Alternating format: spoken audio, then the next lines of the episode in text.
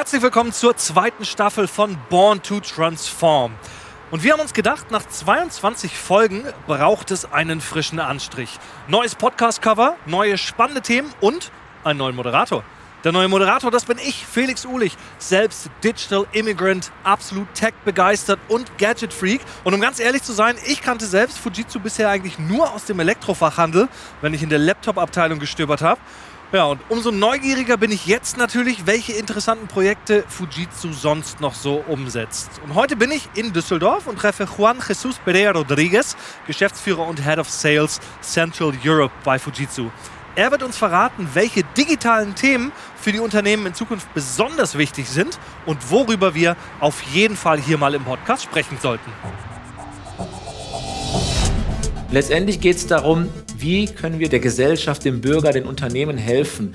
Und letztendlich geht es darum, dass die Unternehmen und die Behörden schneller werden, flexibler werden und dieses Wort Resilienz ist ganz wichtig. Die Möglichkeit, auf bestimmte Veränderungen in der Welt zu reagieren.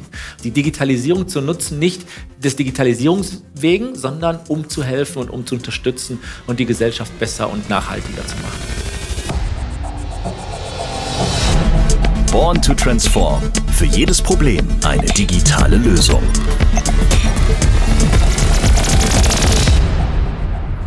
So, und ich würde sagen, ich gehe mal rein in dieses, ja, fünf Stöcke, fünf sind es, glaube ich, fünf Stockwerke in unmittelbarer Nähe zum Düsseldorfer Flughafen übrigens. Ähm, schöne große Drehtür und dann schauen wir mal, was mich da drin erwartet. Einiges ist ja neu hier im Podcast, aber nicht alles, denn wie in Staffel 1 nehmen wir Sie, liebe Hörerinnen und Hörer, wieder mit auf spannende Reportagen. Wir schauen uns gemeinsam Fujitsu-Projekte an und lernen Fujitsu ganz neu kennen. Und ein Mann, der wie kein anderer Bescheid weiß, was Fujitsu heute macht, das sagt mir auch sein Gesicht schon, er nickt, ist der ja, Head of Sales und der Geschäftsführer von Fujitsu Technology Solutions GmbH. Ist das richtig? Juan steht mir schon gegenüber. Ja. Juan Jesus Perea Rodriguez. Korrekt. Hallo Felix, ich grüße dich. Ich freue mich, dass wir uns persönlich mal kennenlernen können. Wir haben uns auf das Du geeinigt. Exakt. Ihr seid ja auch eine Du-Company seit kurzem. Genau, so wollen wir das leben, ja. Ich freue mich, ja. Schön hier zu sein. Ja. Du hast dann doch den Kopf gerade geschüttelt, ne? Ja, ist keine also GmbH. Ich, ich, war bis zum 31. Äh, März der Geschäftsführer der Fujitsu Technology Solutions und bin jetzt der Geschäftsführer der Fujitsu Services. Wir haben uns nämlich ein ah. Stück weit verändert, was auch damit zu tun hat, wie sich die Fujitsu insgesamt verändert. Okay, darauf wirst du mir wahrscheinlich noch ein bisschen darüber genau. berichten. Ja. Jetzt zeig mir doch gerne mal dein Reich. Genau, wir steigen dann einfach mal in den größten Fahrstuhl Europas. Oh ja, der ist wirklich fahren groß. in die dritte von fünf Etagen. Klingeling, die drei. Wunderbar. Genau, auf geht's. Ist da auch dein Büro in der dritten Etage? Äh, ja, tatsächlich ja. Genau. Okay. Hast du einen guten ja. Ausblick? Ich habe einen guten Ausblick und beobachte eigentlich immer vor Corona ein Eichhörnchen, der immer am Baum war. Wir haben da ein Bäumchen hinten und wenn ich telefoniert habe, lange Konferenzen, da konnte ich immer die Eichhörnchen dort beobachten. Ne? Aber mal gucken, ob die noch da sind. So, einmal durch die Sicherheitstür. Sicherheitstür. Genau. Muss auch sein. Dann nehme ich dich mit in Große, unserem Flure. Sehr Oh, wow. So, herzlich willkommen. Schick. Genau, das ist äh, die eine Seite und auf der anderen Seite sind noch mehr Bäume. Wir sind okay, ja umzingelt also von einem See quasi. Das Gebäude ist quasi fast in einem See eingelassen und das ist auch im Sommer ganz nett. Ach, fast wie so eine Burg. Ja, ähnlich. Wir müssen uns dann schützen. Sehr gut. Darf ich mich setzen?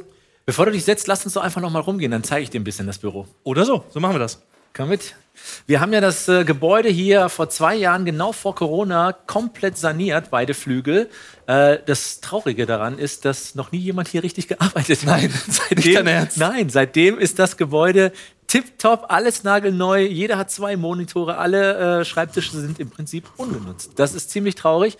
Jetzt kommen wir langsam zurück, 50 Prozent zu öffnen. Ich hoffe, dass Corona uns da keinen Strich durch die Rechnung macht.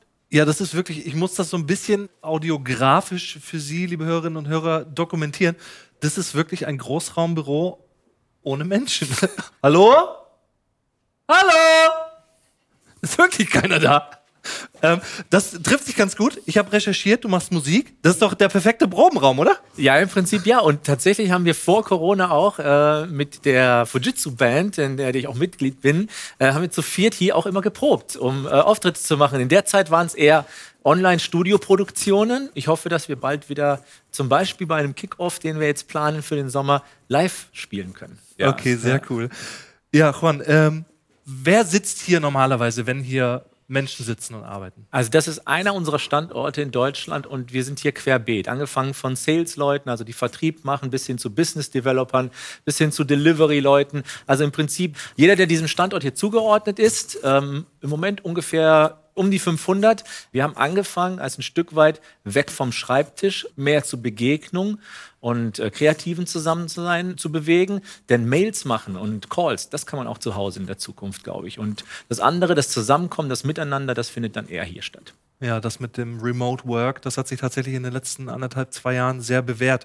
Leistest du denn jetzt hier Pioniersarbeit, indem du wieder hier vor Ort bist oder bist du auch eher selten noch hier? Oder im Moment? Na, heute war ähm, unsere oberste Führungsriege aus Japan, äh, sind hier rübergekommen, waren gestern noch in London. Gestern Abend hatten wir ein Dinner mit, der, mit den äh, Kollegen zusammen und heute hatten wir ein paar Business-Meetings hier und deshalb haben wir auch mal gesagt, kommen wir wieder an den Standort. Es geht so langsam los jetzt. Und wie findest du es? Wie ist es geworden nach der Renovierung? Es ist super. Wir haben ja jetzt sogar die Bilder aufgehängt, die übrigens gleichzeitig auch Schallschutz sind. Und wir haben das etwas schöner gemacht als nur Schallschutzelemente ohne irgendwas und haben da Bilder von Düsseldorf oder von Kundenstatements und so weiter integriert. Wir würden mal weiter gucken. Ist ja nur eine Etage. Ich glaube, wir schauen uns nicht alle Etagen an. Die sind an. aber auch alle relativ identisch. Wir haben da noch so ein paar spezielle Räume in den ein oder anderen Etagen, aber im Grunde wiederholt sich das. Und die haben wir jetzt übrigens auch deutschlandweit im gleichen Stile, wir nennen das dieses Agile Working Concept, so ausgestattet, dass das auch einen Wiedererkennungswert hat, dass jeder weiß, wir sind gerade in einer Fujitsu-Location bezüglich der Farben, bezüglich des Look and Feels. Cool. Dann komm, lass uns mal in den Besprechungsraum. Juan, unsere eifrigsten Hörerinnen und Hörer kennen dich natürlich schon aus Folge 11 in Staffel 1, die da hieß Die intelligente Behörde. Das war sehr interessant und ich denke, wir hören mal kurz rein. Die Bürger einbinden ist ganz, ganz wichtig. Denn selbst wenn die Politik und die Wirtschaft sich alle einig sind, ja, das ist eine super Sache, spätestens dann, wenn es zu dem Nutzer kommt und zu dem Bürger und man hat ihn überhaupt nicht gefragt und man weiß auch gar nicht, was der eigentlich genau haben will und wie der es haben will, dann sieht man, dass das am Ende was wird, was aber nicht genutzt wird. Ja, das war eine spannende Folge. Wir sind tatsächlich, äh, ich bin mit Lena Sophie Müller von der Initiative D21, wo ich auch im Hauptvorstand bin, durch Berlin spaziert, am Bundestag vorbei und haben uns darüber unterhalten, äh, wie die Digitalisierung der Behörden denn so in Deutschland läuft und wie das im Vergleich zur Rohrpost damals, heutzutage noch ein Faxgerät genutzt wird zum Beispiel und haben uns über spannende Themen unterhalten. Äh, wo stehen wir gerade im Vergleich zu anderen Ländern zum Beispiel? Wie sieht es in Deutschland aus? Was muss in der nächsten Zeit getan werden? Und vor allen Dingen, was muss getan werden, damit diese Dienste auch genutzt werden von den Bürgern? Weil sie zur Verfügung zu stellen, ist das eine. Und Geld fließt durch Corona jetzt auch in die Digitalisierung. Aber nutzen müssen die Bürger das. Das ist wirklich die größte Hürde, dass, dass man das den Bürgern und Bürgerinnen näher bringt, das auch zu nutzen. Ich, ich nehme mich da raus als Digital Immigrant. Das liegt dann wahrscheinlich eher so in Richtung der etwas älteren Bürgerinnen und Bürger, dass es da die größten Probleme gibt, oder? Nicht nur, wir machen dort ja auch Studien mit der Initiative der 21, wo wir uns angucken, warum wird das nicht genutzt, wie viel wird an Digitalisierung genutzt im Vergleich auch zu anderen Ländern. Und das hat tatsächlich äh, mannigfaltige Gründe. Also ältere natürlich, aber auch die Anbindung der Netze zum Beispiel. Hat man überhaupt äh, Internet auf dem Land? Bis hin zu anderen, ähm, ich sag mal, kulturellen Bereichen, auch Migration Migrationshintergrund eine Rolle spielt, Bildung eine Rolle spielt, das Alter natürlich und letztendlich, was muss man tun, um an diesen Service zu kommen? Das muss einfach sein, da braucht man keine oder sollte man keine additiven Geräte benutzen äh, müssen, um dahin zu kommen, weil das machen die Leute dann nicht. Das muss wirklich intuitiv sein und einfach. Ich finde ja den Gedanken allein schon schwierig, dass Behörden sich digitalisieren, wenn man hört, dass eine potenzielle Impfpflicht an, am Papiermangel scheitert. Ähm, ja. Also es ist auf jeden Fall sehr spannend und es bleibt spannend, in welche Richtung es da geht. Eine weitere Folge aus der ersten Staffel war die intermodale Reise durch Berlin. Also quasi das Thema, dass man eine App nutzt, um verschiedene Mobilitätsangebote zu nutzen. Sei es der E-Roller, sei es ähm, das Fahrrad, das Taxi oder den Shared Ride bis hin zu ÖPNV. Super interessante Folge, auch da hören wir mal kurz rein. im Idealfall haben wir halt sowas wie ein Mobilitätsbudget. Mhm. Ich habe zum Beispiel das auf meinem Smartphone oder auch in Form von einer Karte. Damit kann ich einfach in die U-Bahn einsteigen, in den Bus, aber ich kann mir mit der gleichen Karte oder mit derselben App auf meinem Smartphone auch einen Shared Bike ausleihen oder zum Beispiel einen Roller oder ähnliches. Ja, das sind spannende Themen, die wir gerade mit Kunden erarbeiten. Städte sind heutzutage nicht auf diese Mobilitätskonzepte ausgelegt worden.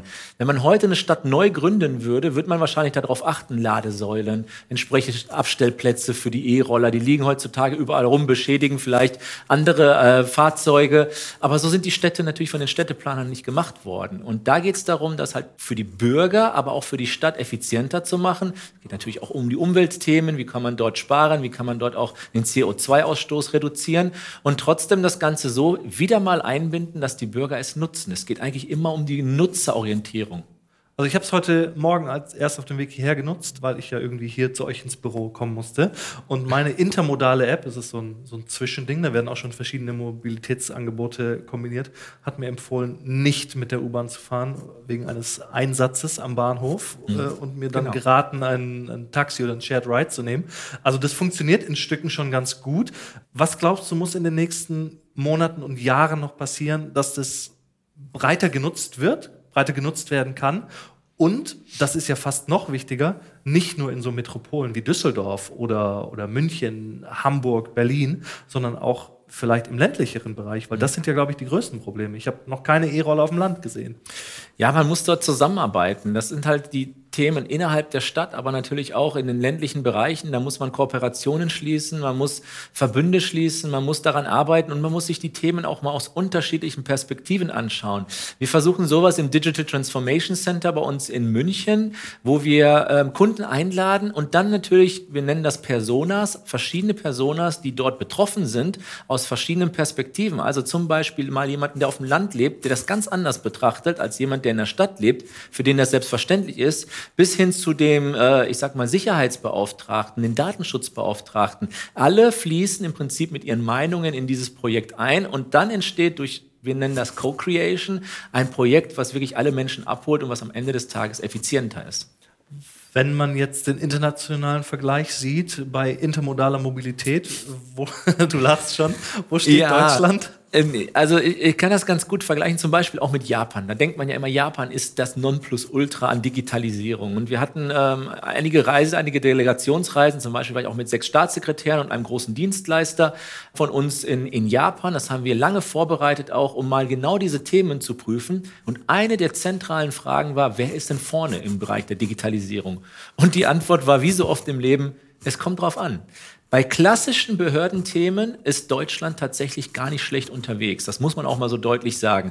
Und man kann das auch schwierig mit so kleinen Ländern wie Österreich zum Beispiel vergleichen. Wir haben hier 80 Millionen Einwohner. Das ist eine andere Nummer. In den ganzen Themen Verkehr, Mobilität, Vernetzung und sowas, da ist Japan meilenweit voraus. Und ich glaube, dass man heutzutage da auch ganz gut voneinander lernen kann. Ich habe neulich erst einen Bericht oder ein, ein, Posting gelesen, wo jemand in Japan war und gesagt hat, es wurde ihm in der App angezeigt, dass sein Zug extrem Verspätung hat. Und dann schaut er rein und es waren zwei Minuten. Äh, also das sind und das ist schon ungewöhnlich. Und das ist schon ungewöhnlich in Japan. Das sind schon ganz andere Maßstäbe. Eine weitere Folge in Staffel 1 wir machen noch einen kleinen Rückblick, war die elektronische Justiz oder der elektronische Gerichtssaal. Mhm. Auch ein super interessantes Thema. Hören wir uns an. Warum ist das Lagern von Akten und Dokumenten in Papierform problematisch? Weil das hält sich doch so schön. Guck mal, das besteht ja alles noch. Naja, einerseits braucht man unheimlich viele Quadratmeter, um diese Akten alle irgendwo lagern zu können. Und das Könnte man ein schönes Schwimmbad stattdessen hier reinsetzen. Da kann man. Zum Zweiten, äh, wie man sich vorstellen kann, ist es auch eine ganz erhebliche Brandlast für so ein, sage ich mal, historisches Gebäude wie das Oberlandesgericht Celle. Und zum Dritten ist es auch sehr personalaufwendig. Ja, das ist ein super spannendes Thema, weil das in Spanien flächendeckend schon genutzt wird. In ganz vielen, ich weiß nicht mal mehr die Zahl, tausenden von Gerichten ist die audiovisuelle Aufnahme äh, erlaubt per Gesetz. In Deutschland stand jetzt noch nicht. Und wir haben äh, vor einigen Jahren angefangen, das mal als, ein, als eine Proof of Concept zu starten. Er hat einen führende Staatsanwälte bei uns in München haben darüber gesprochen. Und jetzt hatte ich auch die große Ehre, mit dem Justizminister in Nordrhein-Westfalen, mit dem verantwortlichen ähm, Richter zum Beispiel und mit der Universität, das in Köln als ein Forschungsprojekt zu starten. Wir haben einen Gerichtssaal als Trainingsgerichtssaal für die neu herankommende Juristengenerationen, äh, wo genau das geübt wird und auch mit diesem ganzen System gespielt wird und mal geschaut wird, wie kann man das denn implementieren. Und das Ziel ist es, daraus eine Gesetzesänderung herbeizuführen und es dann als erstes Projekt live am äh, OLG Köln einzuführen. Und es geht immer wieder darum, im Prinzip die Richter und die Beweisführung zu entlasten und zu unterstützen, indem man sagt, wenn man jetzt zum Beispiel eine Gerichtsverhandlung über Monate hat. Und äh, am Ende will der Richter oder der Staatsanwalt nochmal genau wissen, wann in diesen Aussagen überall das Wort Pistole oder Waffe genutzt werden ist. Das wird audiovisuell rekordet und danach kann man dediziert nach diesen Worten suchen und jeder kann die Beweisführung halt viel transparenter und fairer auch gestalten. Übrigens für alle Bereiche und für alle Personen, die in dieser Gerichtsverhandlung involviert sind. Vielleicht noch ein Satz dazu. Was glaubst du, was in dem Bereich Justiz und äh, Digitalisierung die größte Hürde ist? Die größte Hürde ist, natürlich sind das sensible Bereiche in Bezug auf den Datenschutz. Und wir reden auch über die EU-Datenschutzgrundverordnung. Aber da muss ich mal eine ganz ketzerische Frage stellen. Spanien ist, glaube ich, auch in der EU. Und wenn die das hinbekommen gemäß dem Datenschutz, dann müsste das in Deutschland auch möglich sein. Ich denke, hier ist noch viel Arbeit zu leisten, die Mehrwerte rauszuarbeiten. Warum bringt das was? Was hilft da? Und die Richter sind natürlich äh, Menschen, die vielleicht auch grundlegend anders gearbeitet haben in der Vergangenheit. Das ist auch ein Change, das ist eine Transformation, das ist etwas, wo die Menschen erstmal äh, merken müssen, was habe ich denn persönlich davon. Letzter Rückblick. Digitalisierung auf Schwäbisch. Das ist jetzt mein Lieblingsthema. Da würde ich direkt gleich abrutschen in den Dialekt, aber ich glaube, dann würdest du mich als Ruhrpottler nicht mehr ganz verstehen, aber nee. wir hören mal in die Folge rein. Der Fokus liegt bei euch darauf, die Schnittstellen zum Kunden noch enger mit den Unternehmensprozessen zu verzahnen. Erzähl doch mal, wie sieht das in der Praxis aus? Wie packst du es an? Carmen, da sind ja zwei ganz, ganz wichtige Elemente dabei, die du gerade erwähnt hast. Nämlich auf der einen Seite der Kunde und auf der anderen Seite Prozesse. Und wir fokussieren ja leider manchmal in der Digitalisierung nur den einen Part oder den anderen Part. Und was wir bei Wieland machen, wir verbinden diese beiden Parts, indem wir die Kundenprozesse in den Vordergrund stellen und auf Basis dieser Kundenprozesse dann die Digitalisierung im Hause weiterentwickeln. Ach, das war schön, noch ein paar Heimatklänge zu hören. liebe Hörerinnen und liebe Hörer, wenn Sie möchten, können Sie natürlich die erste Staffel jederzeit sich nochmal zu Gemüte führen. Auf allen gängigen Podcast-Plattformen freuen wir uns über neue Hörerinnen und Hörer. Juan, Digitalisierung oder die größten Digitalisierungsthemen für Unternehmen in der Zukunft? Welche sind da deiner Meinung nach die Bergspitzen, die noch erreicht werden müssen? Das ist eine spannende Frage, weil wir haben uns damit auch beschäftigt in Bezug auf die Agenda. Was steht auf der Agenda äh, für Digitalisierung in Zukunft, gerade für das Land Deutschland, sei es die Behörden oder auch Privatwirtschaft, Unternehmen und so weiter? Und eigentlich haben sich die Themen gar nicht geändert äh, in Bezug auf Corona zum Beispiel. Aber es ist noch viel mehr Brisanz, es ist noch mehr viel Priorität. Schnelligkeit ist so ein Thema. Wir müssen das schneller umsetzen, äh, um mitzuhalten. Und ich sag mal auch so Barrieren wie der Datenschutz, der ist noch wichtig, den muss man betrachten. Aber durchaus muss man die Balance finden zwischen Datenschutz und auch die Möglichkeit, die Digitalisierung bildet.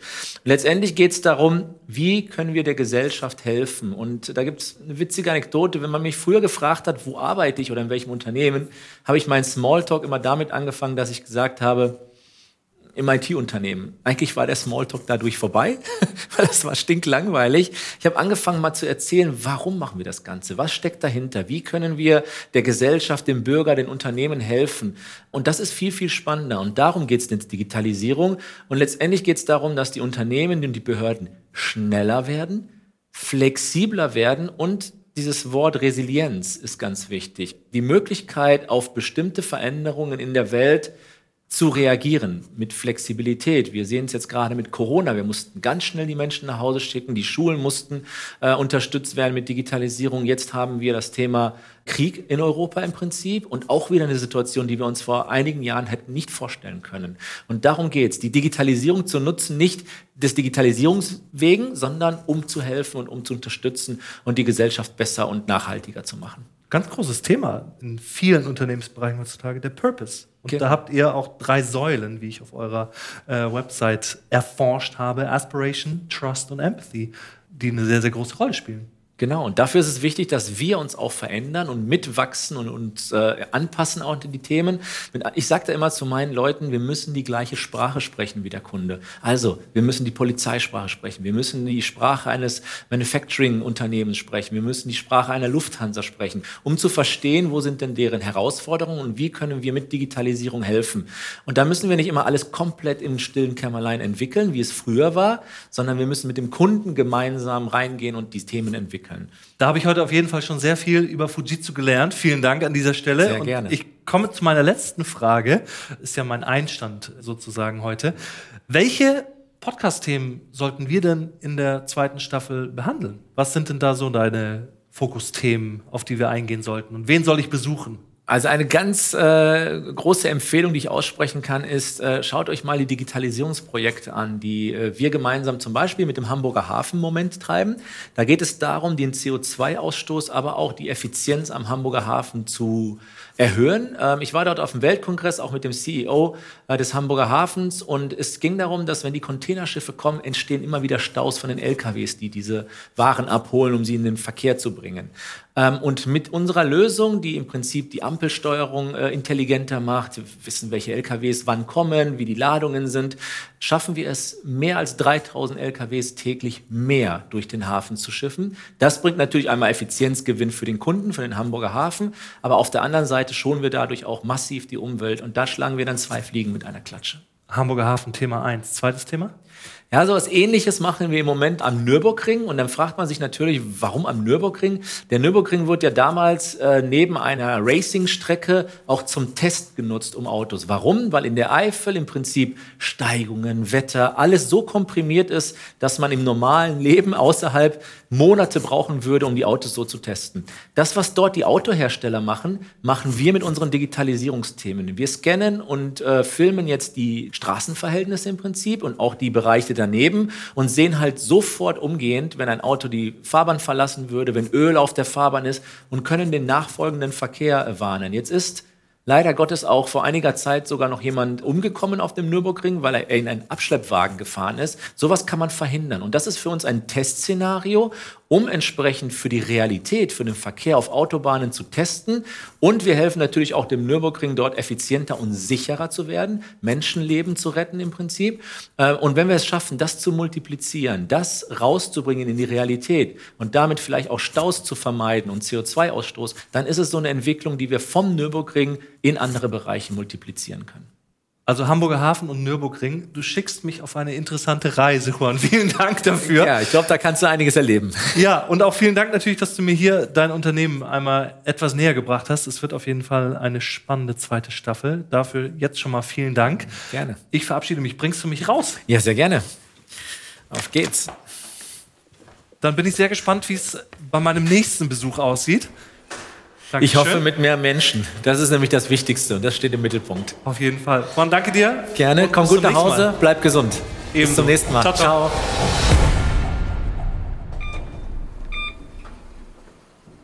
Ja, liebe Hörerinnen, liebe Hörer, das war der Auftakt zu Staffel 2 von Born to Transform und gleichzeitig mein Einstand. Es hat unglaublich viel Spaß gemacht und ich hoffe, wir hören uns beim nächsten Mal wieder. Wenn Sie die Folgen aus Staffel 1 noch nicht kennen, dann hören Sie unbedingt mal rein. Alle Infos zum Podcast und den Projekten von Fujitsu gibt es auf www.fujitsu.com. Tschüss und bis zum nächsten Mal.